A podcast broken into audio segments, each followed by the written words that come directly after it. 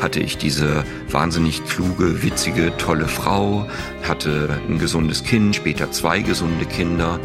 Ähm, wir hatten ein Haus, natürlich eine wahnsinnig schicke Jahrhundertwende-Villa, an die wir so rangekommen sind. Und von außen sah das natürlich alles aus wie aus einem Bilderbuch. Mhm. Aber? Aber es war halt ein Scheißbilderbuch.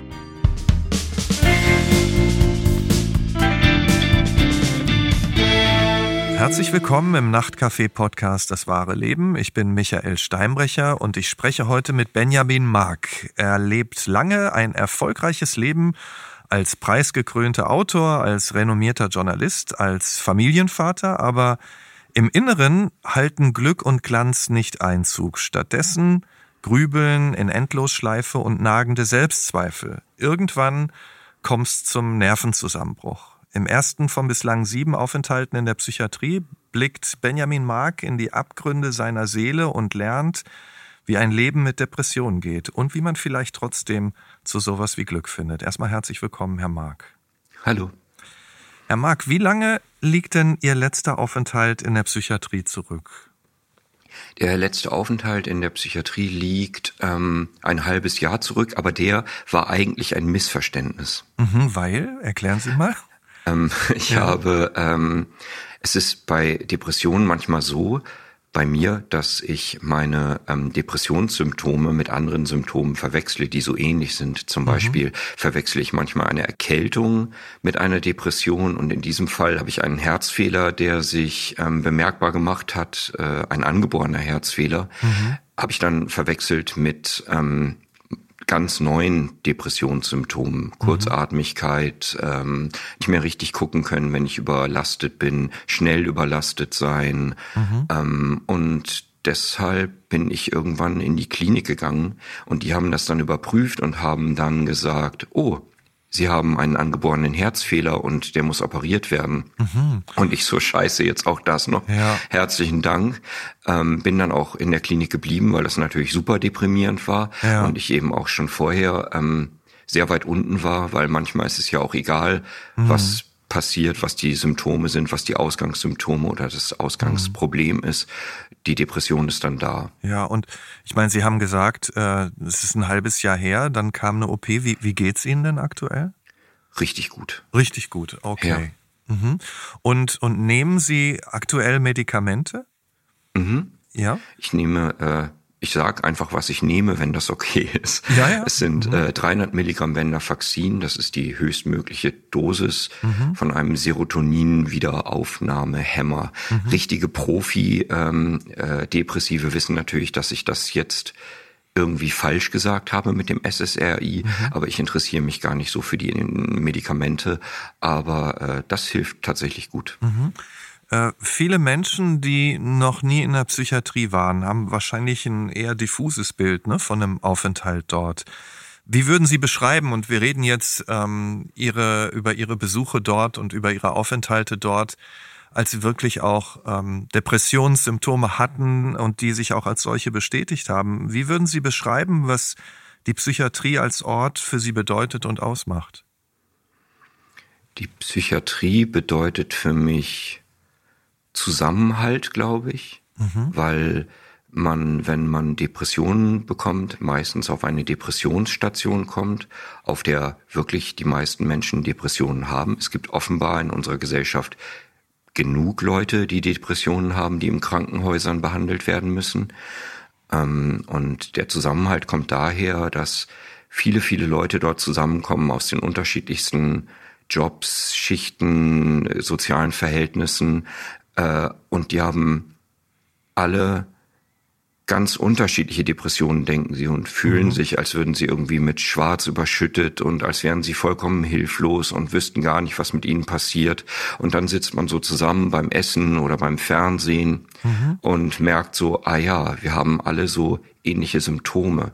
Das, was da in uns passiert, das sind nicht wir, mhm. sondern das ist eine Krankheit. Es sind ähnliche Symptome. Das festzustellen schafft also den Zusammenhalt. Gleichzeitig stellt man fest, jeder hat so seine eigene Geschichte. Ne? Und äh, Sie sind heute 45, Ihr Leben hat also auch schon eine gewisse Vorgeschichte. Sie sind groß geworden in der Nähe von Lüneburg, kann man sagen, auf dem Dorf?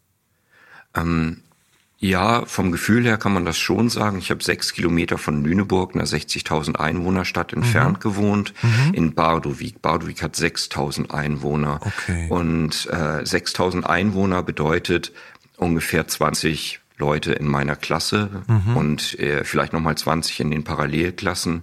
Und mir ist es immer schwer gefallen, dort Menschen zu finden, mit denen ich mich verstanden habe, von denen ich mich verstanden gefühlt habe. Und äh, da gab es immer eine gewisse Einsamkeit. Sie sagen ja auch, Sie waren auf eine gewisse Art ein extremer Jugendlicher. Was heißt das denn? Ja, also ich war auf jeden Fall extrem wütend. Mhm. Ähm, ich hatte so Bands, wo ich dann eigentlich hauptsächlich das Publikum beleidigt habe, anstatt irgendwie mh, mm, Musik zu machen. Ich äh, habe sehr viel getrunken. Ich habe sehr viel so Extreme gesucht. Ich habe sehr extreme Freunde gehabt, wo ich gerade neulich gedacht habe, das ist eigentlich ganz interessant, weil ich habe ähm, das, was ich in meiner Familie gelernt habe, dass man abschätzig zueinander ist, dass man das Haus mit Wut flutet, dass man einander beleidigt, runtermacht, fertig macht. Ähm, das habe ich in meiner Familie gelernt und irgendwie habe ich das übertragen auf meinen Freundeskreis. Das heißt, ich habe in meinem Freundeskreis nicht das, was man so aus Filmen kennt, so mhm. die neue Familie gefunden, die dann gut für mich war, mhm. sondern ich habe meine Familie auf eine Art erweitert, weil das die einzigen Möglichkeiten waren der Kommunikation, des Miteinanders, die mir bekannt waren und die mir zu, zur Verfügung standen. Wenn Sie das so beschreiben, also auch wie Sie in der Familie miteinander umgegangen sind, waren Sie dann also in gewisser Weise auch wütend auf Ihre Eltern ähm, und auf, auf das, was Sie zu Hause erlebt haben? Als Kind äh, denkt man ja nicht nur, dass die Eltern die Eltern sind, oder bei mir war es zumindest so, sondern man denkt, so sind Erwachsene. Mhm. Und mein Vater war nach meiner Wahrnehmung immer wütend und meine Mutter hat sich immer so schützend zwischen uns geworfen und meine Schwester war sehr herabwürdigend und all das habe ich eben auch so gemacht. Mhm. Er war, glaube ich, gelernter Lokführer. Wie würden Sie ihn denn sonst als Typ beschreiben? Also heute im Rückblick würde ich sagen, mein Vater hat sehr stark seinen Wert über seine Arbeitskraft hergestellt. Also mhm. er hat später im Büro gearbeitet bei der Bahn, hat aber immer am Wochenende schwarz auf dem Bau gearbeitet, hat ähm, als Hobby Holzhacken gehabt. Mhm. Wie ich meinen Vater kenne, ist, dass er eben abends kaputt sich aufs Sofa legt, den Fernseher einschaltet und einschläft. Und ich habe auch mal ein Telefonat mit meinem Vater gehabt. Ähm, wo ich ihm gesagt habe, dass ich gerade total überfordert bin von meinen zwei Kindern. Er hat gesagt, äh, ja, rate mal, warum ich immer arbeiten gegangen bin. Mhm. Und diese Art von Flucht und diese Art von Energie, die er hatte, ist natürlich ähm, zurückzuführen darauf, wie seine Eltern mit ihm umgegangen mhm. sind. Also wie wir gemacht sind, was uns bewegt. Das ist mhm tektonisch. Das sind Dinge, die werden von Generation zu Generation mhm. weitergegeben. Heute, früher war ich sehr wütend auf meinen Vater. Wir haben sehr viele Jahre nicht miteinander geredet. Mhm. Ähm, er hat mich irgendwann rausgeworfen mit 19, mhm. kurz vor meinem Abitur. Und äh, es war einfach eine sehr, sehr schwierige Situation, weil er war ein Erwachsener, ich war ein Jugendlicher, ein Kind. Und äh, ich habe nur von ihm gelernt, wie man sich als Mann benimmt. Mhm. Und dadurch hatten wir eben diese sehr starke Wutspirale. Mhm. Und heute denke ich natürlich zurück und denke, mein Vater war eigentlich immer von seinem Leben überfordert mhm. und ist geflüchtet. Wenn Sie an Ihre Kindheit nochmal denken und an Ihre Jugend, äh, Sie haben gesagt, Alkohol war ein Thema, Sie waren einsam, Sie waren wütend. Das hört sich auch alles an, als wären sie nicht jetzt so der coole Typ gewesen, der Alkohol trinkt und äh, ähm, ja, der im Mittelpunkt steht, sondern sie waren ja eher am Rand. Würden Sie sagen, im Rückblick waren da schon Anzeichen von Depressionen auch da, nach dem, was Sie ähm, heute wissen? Ja, ich glaube mittlerweile, dass Depression eigentlich keine Krankheit ist, die ausbricht, Mhm. Ich glaube eher, dass es so eine Art Band ist, das sich vielleicht in das Leben einflechtet.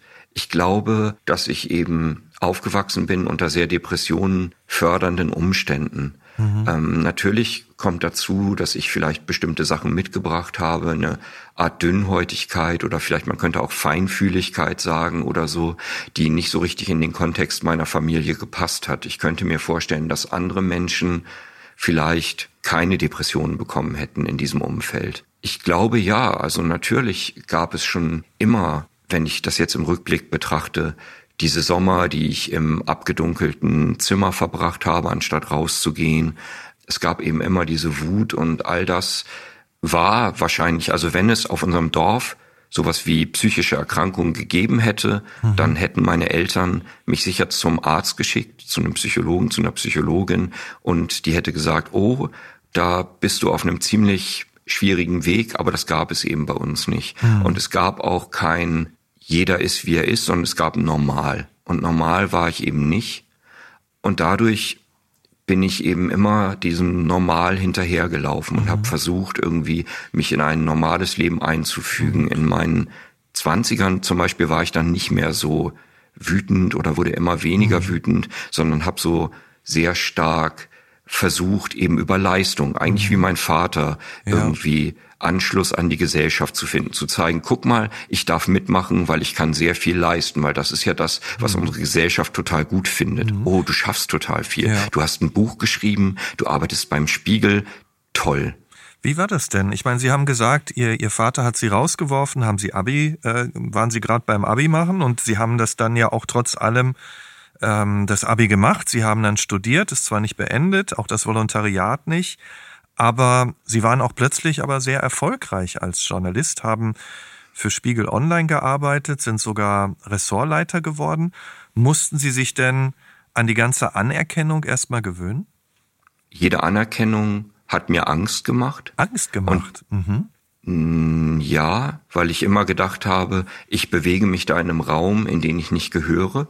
Mhm. Gleichzeitig brauchte ich immer wieder diesen Kick von, ich habe irgendwas erreicht, irgendwas geschafft, irgendwas ist mir gelungen und dieser Kick hat immer genau eine halbe Sekunde gedauert. Danach danach äh, war das wieder weg und es musste was Neues kommen, um mich von mir abzulenken, meinem mhm. mangelnden Selbstwert, meinem Selbsthass. Mhm. Sie haben mit 18 schon Friederike kennengelernt, ihre spätere Frau. Da war also der berufliche Erfolg. War da von außen betrachtet, also auch für andere erstmal alles perfekt in ihrem Leben? Ich würde sagen, ja. Also mhm. wenn man sich so die Normgesellschaft anguckt oder das, was wir uns als Gesellschaft vorstellen, das, was uns als Gesellschaft vorgehalten wird, wie ist man perfekt, wie macht man es perfekt. Ähm, ja, wir haben irgendwann hatten wir halt, ich hatte halt diesen Job. Ich bin dann noch kreativ gewesen als Autor. Mhm. Ähm, trotz, trotz des Jobs so habe ich das auch noch gemacht. Dann hatte ich diese wahnsinnig kluge, witzige, tolle Frau, ähm, hatte ein gesundes Kind, später zwei gesunde Kinder. Ähm, wir hatten ein Haus, natürlich eine wahnsinnig schicke Jahrhundertwende-Villa, an die wir so rangekommen sind. Und von außen sah das natürlich alles aus wie aus einem Bilderbuch. Mhm. Aber aber es war halt ein Scheißbilderbuch, mhm. weil es eben nicht das war, was ich gebraucht habe. Ich konnte einfach zu dem Zeitpunkt noch nicht erkennen, was ich brauchte mhm. und habe mich dann einfach dafür entschieden, das zu nehmen, was alle brauchen sollen. Mhm. Und das war im Äußerlichen erstmal Erfolg, äh, ja, der Status, äh, das Haus ähm, und die Familie, aber wenn Sie das beschreiben bei einer Familie und bei einer Beziehung, das ist ja schon auch eine sehr enge Geschichte. Wie würden Sie denn die Beziehung zu Ihrer Frau beschreiben? Was, was hat Ihre Partnerschaft, Sie haben schon gesagt, sie war unheimlich humorvoll. Ähm, was hat Ihre Partnerschaft im Guten ausgemacht? Was haben Sie auch an ihr geliebt? Ähm, ich liebe immer noch an ihr, mhm. ähm, dass sie so klug ist, dass man sich so gut mit ihr unterhalten kann, dass äh, bevor wir, oh, spoilere ich jetzt, wenn ich sage, dass wir geschieden sind? Nein, wir reden über ihr Leben und wir machen ja keine, hier gibt's keine Dramaturgie, wir unterhalten uns. Mhm. Okay, Cliffhanger, wir sind, alles weitere erfahren Sie nach der Werbung. ja. Ähm, genau, äh, mittlerweile sind wir geschieden. Mhm. Bevor wir geschieden waren, hatten wir eine große Nähe zueinander, lange, lange Jahre. Mhm. Und das war sehr schön. Sie war irgendwie da, wir waren da füreinander. Wir haben vielleicht auch so einen gewissen Zynismus gehabt, um irgendwie die Welt auszuhalten. Wir haben uns gestützt, wenn es irgendwie schwierig war. Wir hatten ein ganz schönes Ritual, dadurch, dass wir uns so früh kennengelernt haben. Immer wenn der eine gerade kein Geld hatte, dann hat der andere ihm ein Zwanni gegeben. und ich glaube, das trifft es ganz gut, dass wir uns, wenn wir den anderen gebraucht haben, verlassen konnten auf den anderen mhm. und äh, auf ganz, ganz vielen Ebenen eine Therapeutin hat mal zu mir gesagt, wissen Sie eigentlich, Herr Mark, dass Sie ganz schön gut im Lieben sind? Hm. Und ich glaube, das ist das, was Friederike und mich ausmacht, dass wir beide sehr gut im Lieben sind. Mhm. Sie hat Sie mal gefragt, ob Sie glücklich sind. Was haben Sie da geantwortet? Hm. Dass ich ein unglücklicher Mensch bin, der mit Glück überschüttet wird, ja. Mhm. Dann beschreiben Sie doch mal, was in ihrem Kopf passiert ist. Also welche Gedanken haben sich denn dort dann zunehmend eingenistet, wenn es ihnen nicht so gut ging? Das Besondere finde ich an einer Depression ist, dass wenn man gesund ist, dann denkt man so, ah, Depressionen, äh, wie soll denn das gehen? Ich habe mhm. im Moment auch gerade eine Zeit, wo ich von meinen Depressionen in der Vergangenheit spreche, mhm. was ich eigentlich nicht machen möchte, weil ich darauf vorbereitet sein möchte, dass sie wiederkommen können und dann nicht denken möchte, oh Gott, jetzt sind sie wieder da, ja. ähm, sondern denken möchte, na gut, die kommen halt wieder. Und wenn man dann krank ist, dann denkt man halt, man kommt da nie wieder raus. Mhm. So, also mhm. beide Zustände, das Gesundsein mit Depressionen und das Kranksein mit Depressionen hat sowas Totales. Aber ich versuche das trotzdem mal. Ja. Ich weiß, dass wenn ich depressiv bin, dass meine Gedanken sich an alles klammern, und aus ganz, ganz vielen Dingen eine Abwärtsspirale machen können. Mhm. Und diese Abwärtsspirale geht zum Beispiel so, oh, jetzt hast du heute schon wieder Pommes frites gegessen. Du mhm. ernährst dich so schlecht. Du wirst irgendwie krank davon werden. Du achtest nicht auf dich. Dein Körper wird scheiße. Du wirst fett. Niemand wird dich lieben. Du kannst dich nicht um deine Kinder kümmern. Du bist ein schlechter Vater. Du bist ein schlechter Vater und deshalb bist du insgesamt schlecht, weil deine Kinder sind von dir abhängig. Du hast Menschen erschaffen, die von dir abhängig sind und kannst es jetzt nicht abliefern. Du musst verschwinden. Aber du darfst nicht einfach abhauen, weil du nicht der Vater sein darfst, der abhauen darf, weil das ist schrecklich für Kinder, du musst dich umbringen. Also das hört sich für mich sehr eindrucksvoll nach so einer Spirale einer sich steigernden Verzweiflung an. Es ist schlimmerweise ähm, gleichzeitig eine Spirale sich steigernder Verzweiflung als auch sich steigernder Klarheit. Okay. Weil mein Kopf sich sehr wohl gefühlt hat in ähm, diesen Selbstvorwürfen mhm. und diesem Selbsthass. Das ist der Ort, an dem mein Kopf am meisten zu Hause war, weil er das am meisten kannte, am mhm. besten kannte. Hat Ihre Frau das wahrgenommen? Hat die bestimmte Warnsignale empfangen, wenn diese Spirale sich immer weiter gedreht hat und die Verzweiflung und auch die Klarheit aber ja in einem negativen Sinne größer wurde? Ähm, es gab Zeiten, wo ich mich äh, jeden Abend aufgrund des Stresses äh, bei der Arbeit in den Schlaf geweint habe. Mhm. Ähm, ich habe abends oft zu Hause gelegen, während Friederike unseren älteren Sohn Theodor, der damals so ein Jahr alt war, ins Bett gebracht hat und habe so an die Decke gestarrt, während mir die Tränen aus den Augen liefen. Es ist vollkommen absurd heute im Rückblick, wie mhm. lange ich noch funktioniert habe, mhm. ähm, obwohl eigentlich schon alles ganz klar kaputt war. Mhm.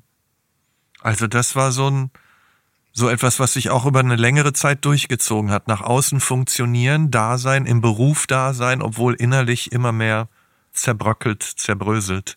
Ich war so unglaublich gut im Funktionieren und mhm. ich glaube, das ist auch so gefährlich, dass es viele Menschen mit Depressionen gibt, die halt, um irgendwie Selbstwert zu bekommen, um dabei sein zu dürfen, wahnsinnig gut abliefern und mhm. dann bis zu einem gewissen Punkt, glaube ich, ganz stark, ganz steil nach oben gehen und irgendwann kommt dann der große Zusammenbruch und dann mhm. steht man davor und denkt, oh, was ist das alles?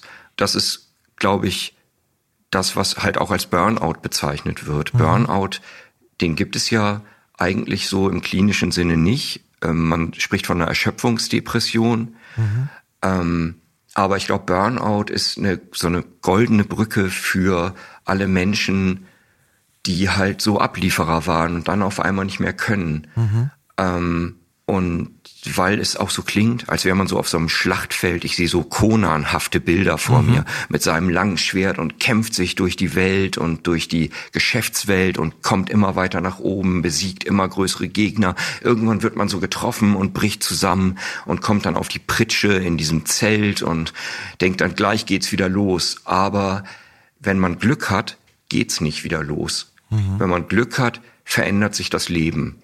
Oder man geht halt zurück und schafft es nochmal in sein Versteck, nämlich die Arbeit, die Leistung und so weiter. Mhm. Ähm, und manchen gelingt das bestimmt für immer. Mir ist das nicht gelungen.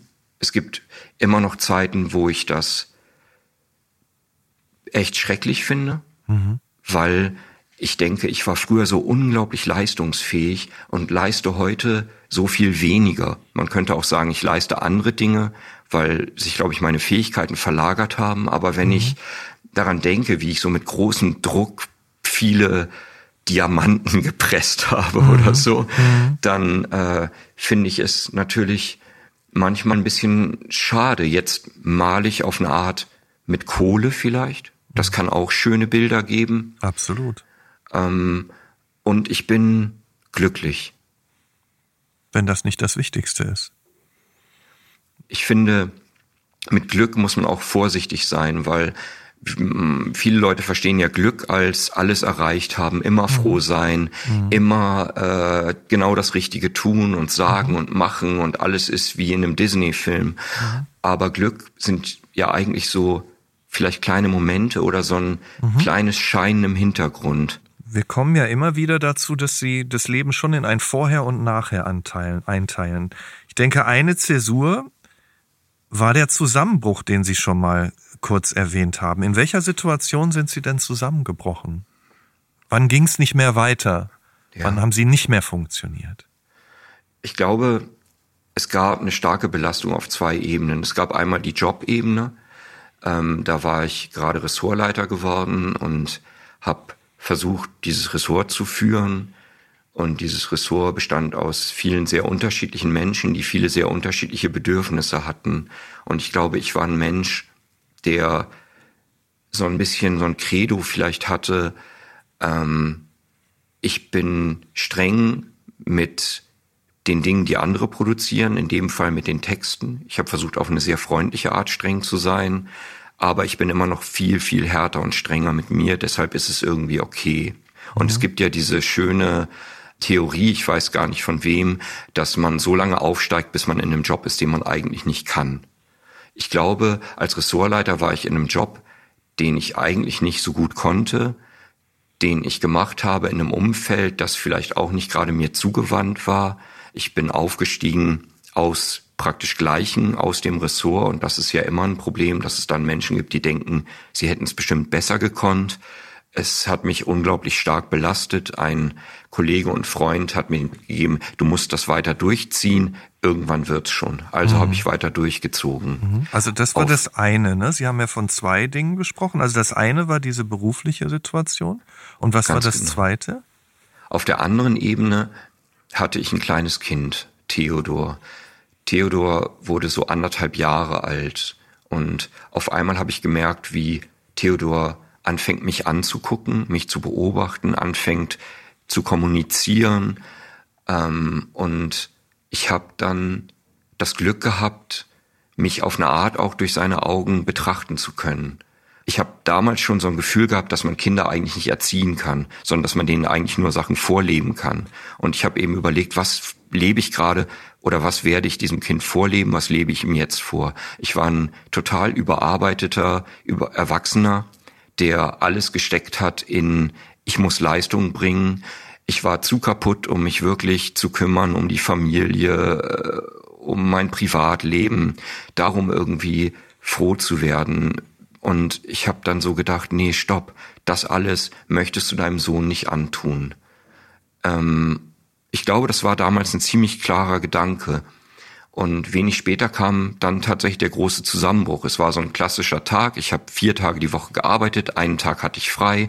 Mhm. An dem Tag habe ich dann die Wohnung geputzt, mich um Einkauf gekümmert, dann irgendwann noch zwischendurch mich doch um Arbeit gekümmert, noch telefoniert, noch irgendwas geklärt, noch irgendwas anderes geklärt. Dann sollte ich irgendwann Theodor abholen. Und ich habe gemerkt, meine Erschöpfung ist so tief, vor allem meine psychische Erschöpfung, dass ich ihm heute kein Vater sein kann. Ich kann ihm heute keine Aufmerksamkeit geben. Ich hatte schon vorher so nebenbei beim Einkaufen so eine Flasche Wein mitgenommen. Mhm. Eher so beiläufig, wie man das so macht. Aber im späteren, ich habe eigentlich nie Wein gekauft. Ich war ein Biertrinker mhm. und habe dann diese Flasche genommen und habe die in mich hineingestürzt, so schnell es ging. Also haben sich und mit Alkohol im, im Grunde bewusst ausgeschaltet? Oder? Absolut, genau. Mhm. Es war diese Art von Trinken, wo bevor der ganze Alkohol in einem drin ist, die erste Wirkung zeigt, eigentlich schon alles drin war, wie eine Medikation, wo man ja. die Pille schon geschluckt hat, aber die Wirkung noch nicht kommt. Dann habe ich ähm, eine Freundin angerufen und gesagt, du musst dich um Theodor kümmern und eine andere Freundin angerufen und gesagt, du musst dich um mich kümmern. Ich bin hier zu Hause und gleich kommt Theo nach Hause, der kann mich so nicht sehen. Ich habe angefangen zu weinen und ich habe den ganzen Tag nicht aufgehört und wollte mich dann schlafen legen abends, bin nach Hause gekommen von der Freundin, als Theodor schon im Bett war und mh, mm, meine Frau war noch wach, war natürlich schrecklich besorgt. Ich habe gesagt, ey, alles klar, ich schlafe mhm. jetzt, morgen ist wieder alles okay. Dann habe ich die ganze Nacht nicht geschlafen und am nächsten Tag dachte ich dann, ja, okay, so kannst du jetzt nicht zur Arbeit gehen, dann gehst du halt heute nicht. Und dann bin ich einen Tag nicht zur Arbeit gegangen, dann bin ich eine Woche nicht zur Arbeit gegangen. Dann ging es aber immer noch nicht um Depressionen, sondern so eine Erschöpfung. Und dann war ich irgendwie zwei Wochen nicht bei der Arbeit. Und dann habe ich mit einem Freund, der Psychologe ist, telefoniert. Ja. Und der hat so gesagt, ey Benjamin, ganz kurz mal, auch der hat immer noch nicht das Wort Depression erwähnt oder Burnout, glaube ich, sondern der hat so gesagt, ey, geh jetzt wieder zur Arbeit, aber ehrlich gesagt, du machst dann eine Runde und dann äh, bist du wieder zu Hause und dann wird's vielleicht noch schlimmer. Und dann wurde daraus eben Monat und ich habe gemerkt, zwei Dinge, dass ich zum einen nicht wieder Kraft schöpfe, was mhm. man eigentlich denken würde, ich ruhe mich aus und schöpfe Kraft, aber mein Kopf, meine Gedanken haben mich vollkommen ausgebrannt. Ja. Man sagt ja so, das Gehirn verbraucht 20 Prozent der Energie, die man hat ich glaube, zu der Zeit, zu der Zeit hat es sich angefühlt, als würde mein Gehirn 120 Prozent der Energie verbrauchen. Ich wurde immer schwächer, immer unruhiger, immer trauriger, immer mehr erfüllt von diesem Selbsthass. Mir war ja auch meine größte Droge, nämlich die Arbeit, mhm. meine größte Betäubung, war mir weggenommen worden. Und ich war zu Hause und irgendwann hatte ich eben auch das Gefühl, ich kann mich meiner Frau nicht mehr antun, ich kann mich auch meinem Sohn nicht mehr antun. Heute weiß ich, dass es, glaube ich, auch so ein bisschen war, ich möchte nicht mehr angeguckt werden, weil ich das nicht ertragen kann, dass nicht jemand in dem Zustand, den ich eigentlich so liebe, ansieht und sieht, was für ein Nichts ich bin. Und, und, und irgendwann haben sie dann ja auch den, den Schlussstrich sozusagen gezogen ne, und haben gesagt, ich muss mich jetzt in professionelle Hände begeben, sind in die Klinik gegangen als Sie dann dort waren, war Ihnen denn da dann komplett bewusst, dass Sie krank sind? Oder hat da immer noch was gearbeitet, was Ihnen gesagt hat, ach, das ist Erschöpfung, ah, das wird schon wieder, ach, ich gehöre hier eigentlich gar nicht hin? Es gab einen Moment, als ich äh, am ersten Tag, als ich in der Klinik angekommen bin, da kam der Arzt zu mir mhm. und sprach so mit mir eine halbe Stunde und sagte dann, Herr Mark, Sie haben eine sehr, sehr schwere depressive Episode. Und ich dachte so, etwas in mir dachte, oh geil, ich bin krank, dann ist doch alles okay, ich bin nur krank. Mhm. Und etwas anderes in mir dachte, da hat sich jetzt was verändert. Da bist du jetzt von einer Seite auf die andere gegangen, von der Seite der psychisch Gesunden, was ich ja durchaus überhaupt nicht war, zur mhm. Seite der psychisch Kranken. In Wahrheit hat mir jemand gesagt, guck dich mal ganz kurz an. Also eigentlich war für mich die schwere depressive Episode ein viel, eine viel goldenere Brücke als der Burnout, weil der Burnout sagt ja, hey, du hast so krass geleistet und jetzt geh zurück und leiste wieder, wenn du wieder fit bist. Mhm. Aber die depressive Episode hat eben gesagt, irgendwas hat dich krank gemacht. Mhm. Und das hat sich sehr gut angefühlt. Trotzdem hat mir meine Ex-Frau später gesagt, war ich total krass noch im Abliefermodus. Ich habe dann mit ihr telefoniert und habe so gesagt, ah, ich habe heute schon zweimal mit der Arbeit telefoniert, Sachen organisiert, das läuft alles gut, also mhm. kann ich auch gut von hier ein bisschen was machen. Und äh, ich habe auch das Gefühl, der Therapeut findet mich ganz gut, also ich glaube, das wird schon laufen. Ja. Und äh, war so in diesem, also ich habe versucht, den einzigen Modus, den ich kenne, ähm, zu übernehmen, um wieder gesund zu werden. Also es ging da das, auch noch darum, guten Eindruck zu hinterlassen und irgendwie da auch noch zu funktionieren. War das denn dann irgendwann weg? Also, äh, weil dieser Moment der Erleichterung, ähm, hat der dann irgendwann auch dazu geführt, dass Sie sich auch mal wohlgefühlt haben, darin nicht zu funktionieren, nicht abliefern zu müssen? Weder für andere noch für sich selbst, so im Selbstbild. Also hat sich Ihr Selbstbild denn irgendwann verändert dann? Ich kann Menschen, die an Depressionen leiden und sich nicht sicher sind, ob sie in eine Klinik gehen sollen, ähm, die zu Hause nur noch auf dem Bett liegen können oder nur noch für ihre Kinder aufstehen, sehr, sehr empfehlen, mal in eine Klinik zu gehen, weil was dort passiert ist, dass einem die Last des Alltags genommen wird, die Last der Verantwortung, die Last des Funktionieren-Müssens. Mhm. In der Klinik beim ersten Aufenthalt und ich glaube auch beim zweiten und dritten Aufenthalt hat sich an meinem Verhalten nicht viel geändert. Ich glaube, hm, es war einfach das Einzige, was ich konnte.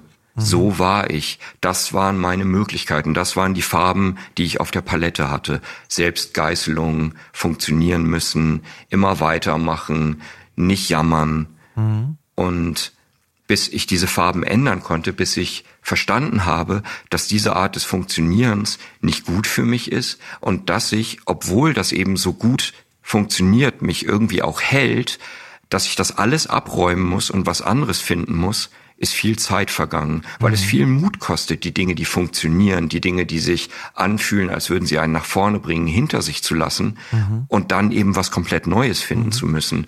Ich glaube, ich bin heute ganz anders als früher. Mhm. Aber das interessiert mich jetzt sehr. Sie, Sie waren ja mehrfach, siebenmal habe ich gesagt, mittlerweile in der Psychiatrie. Ähm, Sie, Sie hatten auch noch Phasen, wo dann wieder alles anders gelaufen ist, als Sie geplant hatten. Ne? Sie hatten äh, bei einer Volleyballtherapie äh, einen Unfall, der Sie nochmal aus der Bahn geworfen hat. Zwischendurch dachten Sie, ach, das mit der Depression ist vergangen. Aber das Entscheidende ist ja, dass Sie sagen, Sie haben sich verändert und das war ein längerer Weg. Ähm, was würden Sie sagen, hat sie denn dann verändert? War das irgendeine Einsicht? War das einfach die Zeit und die Dauer der Selbstbetrachtung? War das ein Satz von außen? Was würden Sie sagen, hat zu dieser Veränderung dann beigetragen? Ich habe neulich äh, eine Lesung gehabt mit äh, meinem Buch, das heißt, wenn das noch geht, kann es nicht so schlimm sein und handelt äh, von einem Aufenthalt äh, in der Psychiatrie und meinen Depressionen, wenn ich daraus lese, dann ist es oft so, dass eine ganz schöne, intensive Beziehung entsteht zwischen dem Publikum und mir, weil eben viele im Publikum Angehörige sind oder Menschen, die selbst mit Depressionen zu kämpfen, oh nee, ich möchte nicht sagen zu kämpfen haben, sondern die selbst Depressionen haben oder hatten. Und in diesem Kontext habe ich in einer Pause mal mit jemandem gesprochen, der saß im Rollstuhl und ich hockte neben ihm. Und ich sagte, ah, und äh, was hat dich denn in den Rollstuhl gebracht eigentlich? War das schon immer so ein eher so ein Selbstmordversuch? Und ich war so, oh Mann, das tut mir wahnsinnig leid. Was soll man in so einem Moment sagen? Und er sagte, es ist okay. Und eine Frage brannte mir schon immer, immer, immer auf den Nägeln. Nämlich, was ist eigentlich, wenn man versucht, sich umzubringen und dann aufwacht?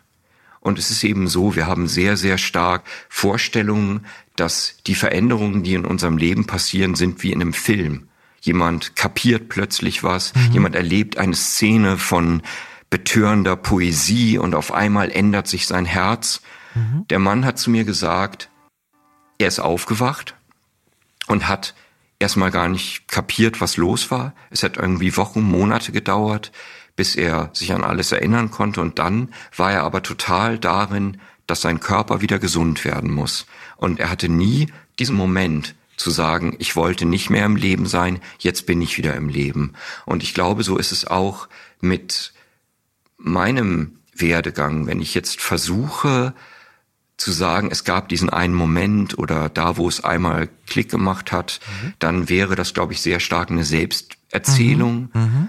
Ich bin ein Mensch, der sehr stark nicht über Lernen funktioniert, also so auswendig lernen, so jetzt muss ich das machen, dann muss ich das machen. Ich bin ein sehr intuitiver Charakter und ich muss irgendwie zehnmal gegen die Wand rennen, um zu merken, okay, das tut weh. Mhm. Und so habe ich das da, glaube ich, auch gelernt. Ich habe immer wieder Sachen gemacht, die sich gut angefühlt haben und immer wieder Sachen gemacht, die sich nicht gut angefühlt haben.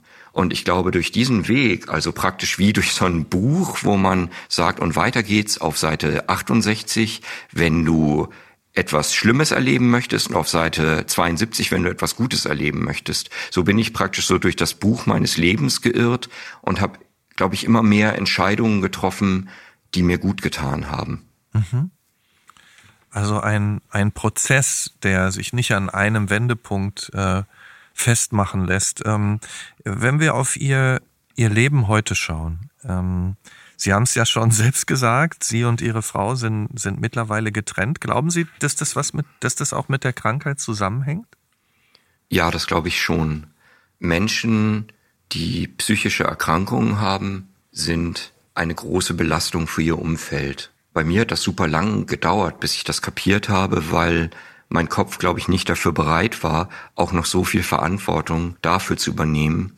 Und mein Kopf hat ausgeblendet, was entstehen würde an schlechtem Gewissen und Selbsthass, wenn mir das klar werden würde. Das erste Mal, als jemand das zu mir sagte, eine Therapeutin, und ich das wirklich wahrnehmen konnte, bin ich komplett durchgedreht. Ich bin wütend geworden, habe die Frau, glaube ich, auch beleidigt, habe argumentiert, habe geschrien was mich selbst sehr verstört hat, aber auch die Therapeutin tatsächlich. Und es ist eben so, dass diese Beziehung schon auch sehr bestimmt wurde von meinen Depressionen. Und ich wundere mich sehr, dass Partnerinnen und Partner nicht mehr eingebunden werden in diese ganzen therapeutischen Prozesse, weil die eben auch Hilfe brauchen mhm. und denen eben auch unter die Arme gegriffen werden muss. Bei uns war es dann eben so, das ist meine Erzählung und mir ist ganz, ganz wichtig in diesem Kontext äh, zu sagen, dass die Erzählung, die meine Frau hat, meine Ex-Frau hat, genauso wichtig ist, genauso wahr. Mhm. Meine Erzählung ist, dass sich praktisch in unser Leben so ein Pragmatismus eingeschlichen hat, der so ein kleiner Schatten war, in dem eben vieles ungesagt bleiben konnte, vieles ähm, so ein bisschen sich entwickeln konnte. Und ich glaube, das sage ich auch immer den Kindern, in den Schatten wachsen so die größten Monster heran, weil man sie eben nicht sieht, nicht beachtet. Und bei uns war es, glaube ich, echt so, dass wir diesen Schatten ganz dankbar angenommen haben und bestimmte Dinge eben dann nicht mehr so sehr besprochen haben. Zum Beispiel, Gleichheit in der Care-Arbeit. Wie viel macht sie? Wie viel mache ich? Wie viel kümmert sie sich? Wie viel muss sie einspringen? Wie verantwortlich fühlt sie sich? Mhm. Wie verantwortlich fühle ich mich? Mhm. Und irgendwann war es so, dass wir beide wie so eine Waage, bei der beide Schalen unten sind und die Mitte verbogen ist. Ich hatte das Gefühl, ich könnte eigentlich nichts mehr tun, was einen Ausgleich schafft, dass ich so viel machen kann, dass Friederike damit zufrieden ist und das Gefühl hat, ich mache jetzt wieder gleich viel. Und gleichzeitig war es eben bei Friederike, glaube ich, auch das Gefühl, dass ich eben nicht ausreiche, dass ich irgendwie noch mehr da sein müsste, weil sich, glaube ich, in sie sehr stark eben dieses Gefühl eingeschrieben hat, dass ich nicht da bin. Und natürlich mhm. werden Angehörige auch auf eine gewisse Art traumatisiert. Und wenn ich mhm. dann mal wieder kurz nicht da war, kurz ins Bett gehen muss, dann ist bei ihr gleich das ganze Paket aufgegangen an, jetzt muss er wieder ins Krankenhaus, jetzt ist er wieder drei Monate nicht da, jetzt muss ich mich wieder um die Kinder kümmern. Mhm. Und ich glaube, das ist sehr schwierig für uns mhm. geworden. Wenn Sie die Kinder ansprechen, ähm, Ihr Zusammenbruch ist ja auch entstanden in dem Moment, als Sie ähm, über ihren Sohn nachgedacht haben und, und so festgestellt haben, ich kann gerade kein Vater sein. Sie haben gesagt, Sie haben sich verändert. Ähm, würden Sie sagen, Sie können heute ein guter Vater sein? Ich glaube tatsächlich, dass ich ein ganz schön guter Vater bin, ehrlich gesagt. Das ist ähm, gut, ja. Mhm. Es gibt so ein paar Sachen, in denen bin ich nicht so gut. Ich spiele zum Beispiel nicht gern mit den Kindern und ich glaube, das ist auch okay, aber ich bin, glaube ich, sehr für sie da. Ich kann sehr zugewandt sein. Ich bin da, wenn sie eben von der Schule nach Hause kommen. Ich habe einen Job, aber ich arbeite nur drei Tage die Woche. Mhm. Meine Frau und ich teilen uns äh, die Kinder. Das klingt komisch, wir teilen uns die Kinder. 50-50. Ähm, das heißt, die Hälfte der Woche sind sie bei mir, die Hälfte der Woche sind sie bei meiner Frau. Das ist ganz gut. Das ist so ein bisschen wie Altersteilzeit mit Eltern sein. Mhm. Und das Coole ist, ähm, man freut sich immer, wenn sie kommen und man freut sich auch immer, wenn sie gehen. Mhm. Und das Gute ist, dass den Kindern auch gut mit der Situation zu gehen scheint. Es ist einfach so, äh, wenn sie bei meiner Frau sind, sagen sie nie, sie wollen zu mir. Und wenn sie bei mir sind, sagen sie nie, sie wollen zu meiner Frau. Mhm. Und gutes Zeichen. Mhm. Glaube ich auch, dass das mhm. ein gutes Zeichen ist. Ich glaube, was wir beide, also meine Frau und ich, den Kindern geben können, ist irgendwie eine Geborgenheit und eine Sicherheit, dass wir da sind und dass wir mhm. sie lieben. Mhm. Und ich glaube, das ist eigentlich das Wichtigste. Wenn Sie sagen, Sie geben ihnen die Sicherheit, dass Sie sie lieben, die Frage ist ja, wie ist denn Ihr Blick auf Sie selbst? Denn Sie haben beschrieben, diese große Wut, die da am Anfang da war, dieses Gefühl im beruflichen Erfolg dann vielleicht doch nicht zu genügen. Ähm, würden, wie, wie sehen Sie das heute? Mögen Sie sich heute selbst? Es ist so, ähm, ich ähm, suche gerade tatsächlich äh, eine Partnerin über diese Dating-Apps. Mhm.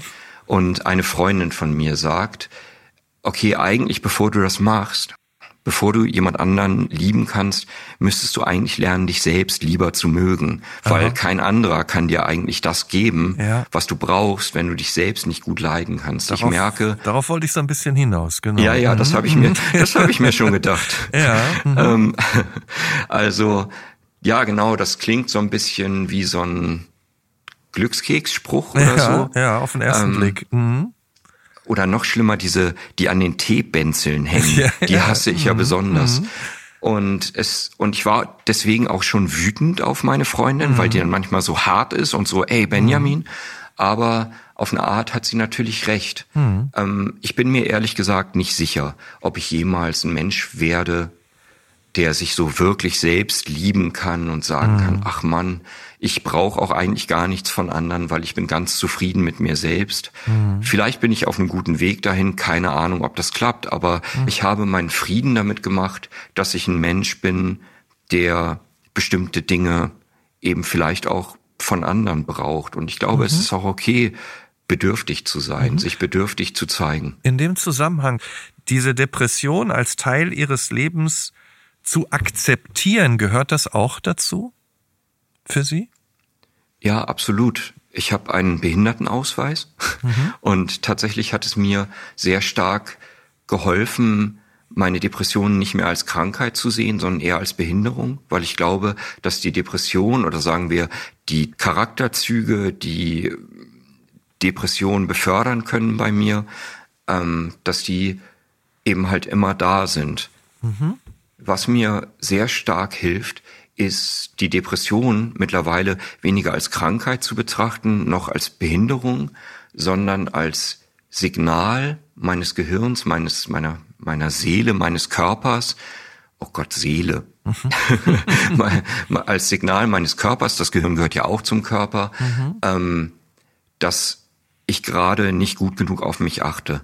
Mhm. Und ich glaube, dieses auf mich achten mich spüren, irgendwie Kontakt zu meinem Körper und meinen Bedürfnissen zu haben, ist eigentlich das Wichtigste. Mhm. Und wenn eben so depressive Symptome kommen, dann bin ich eigentlich schon weit über meine Grenzen hinausgegangen. Und wir reden ja im Moment seit MeToo zum Glück auch ganz viel so von Consent äh, Consent mhm. mit anderen, bei, äh, bei äh, Sexualität, beim sich einander nähern und so weiter. Aber ich glaube, dass dieses Wort auch sehr hilfreich ist im Umgang mit sich selber. Mhm. Ähm, macht man das was man gerade macht, eigentlich im Einverständnis mit sich selber macht man das, was man gerade macht, weil einem das gut tut. Manchmal kann man sicherlich auch Sachen machen, die einem nicht im Moment gut tun, weil man weiß, dass es vielleicht in der Zukunft eine gute Sache ist.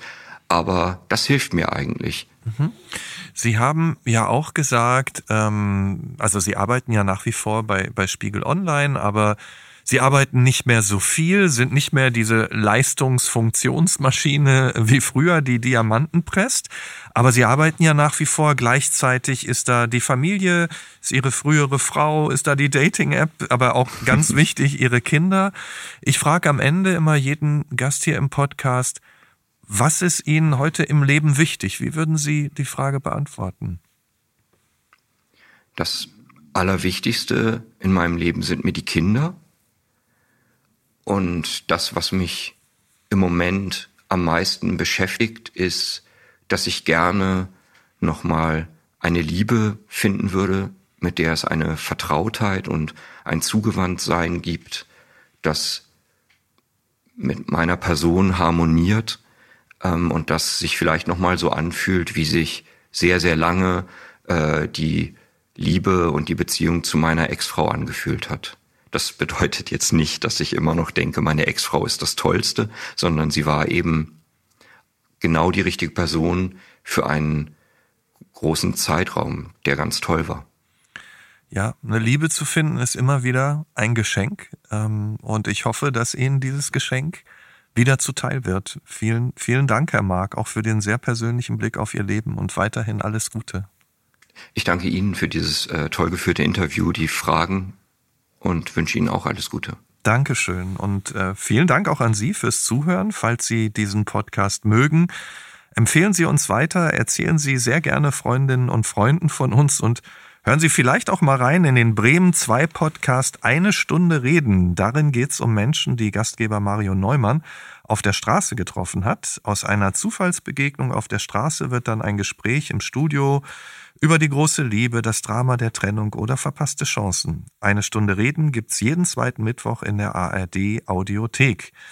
Bis in zwei Wochen hier im Nachtcafé Podcast Das wahre Leben. Ich bin Michael Steinbrecher. Wir hören uns.